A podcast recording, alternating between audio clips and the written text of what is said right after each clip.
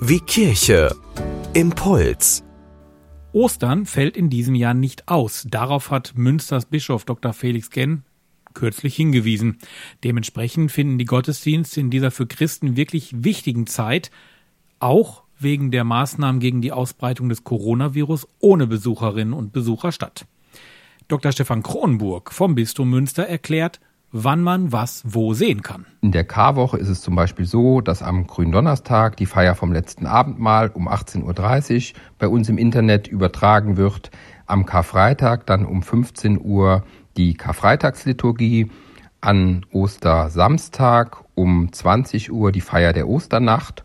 Und an Ostern und am Ostermontag jeweils um 11 Uhr und um 18 Uhr die Messen aus dem Dom beziehungsweise aus St. Lamberti hier in Münster.